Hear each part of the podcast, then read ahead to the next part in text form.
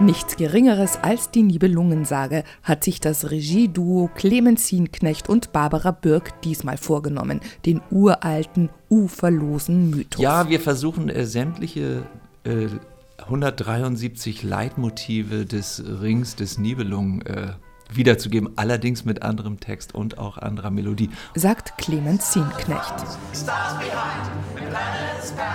Die Geschichte spielt wie schon die Inszenierungen Anna Karenina und Effi Briest, beide ebenfalls mit anderem Text und auch anderer Melodie, in einem alten Radiostudio.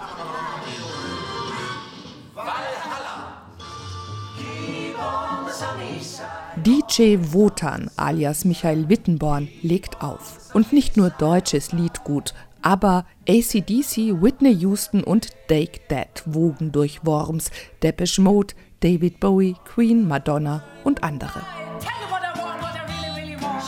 Clemens Hienknecht zeichnet wieder verantwortlich fürs Musikalische. Ehefrau Barbara Bürg schrieb, gemeinsam mit Dramaturgin Sibylle Meyer, den Text.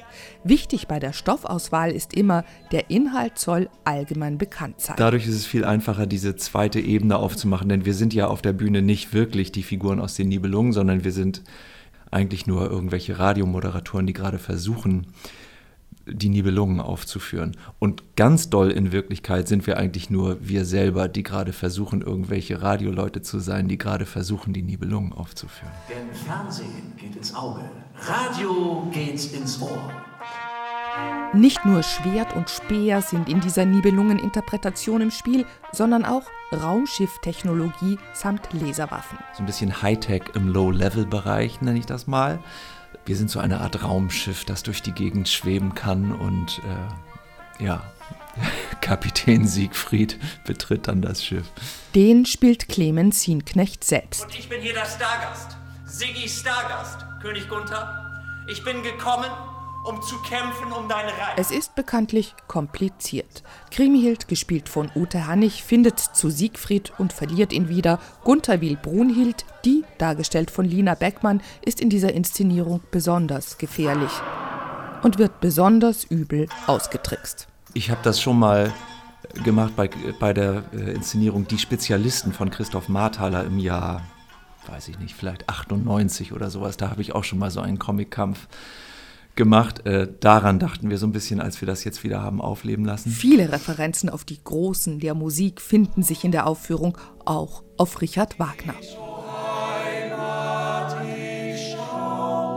Radio Valhalla, ein Radioformat mit breitem musikalischen Spektrum. Jeder Mensch und selbst ein Bayer kauft die Tracht bei Modemeier. Modemeier! Äh, und was haben Sie eben noch gefragt? Wer die Reklamen schreibt? Die denke ich mir zu Hause in der Küche aus und die platzieren wir dann im Laufe der Probenarbeit da, wo wir gerade nicht weiter wissen. Fieder, zwitschernde Lieder, haben Sie wildes genau wieder. Phönix, Vögel würden Phönix picken. Phönix und sonst gar nicht.